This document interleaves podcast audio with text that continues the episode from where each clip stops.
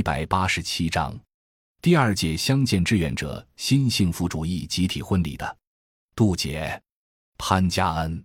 二零零九年，五对相见志愿者在硕果累累的柿子树下喜结连理，并用行动诠释，即使在简单的物质生活下，也有数不尽的新幸福理想：平等、互助、勤俭、自立、担当、奉献。今天。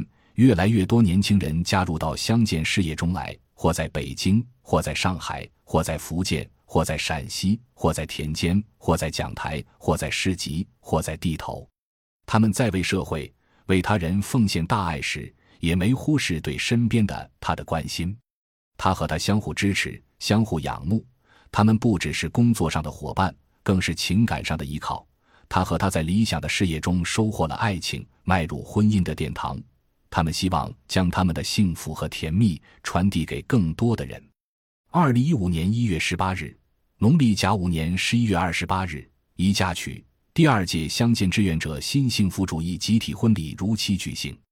九对相见新人在众亲朋的见证和祝福下成婚，从此世间又少了十八位单身未婚青年，多了九对恩爱的夫妻。这一天，素手教我，发髻轻挽。这一天，画眉点唇，红裙换绿装。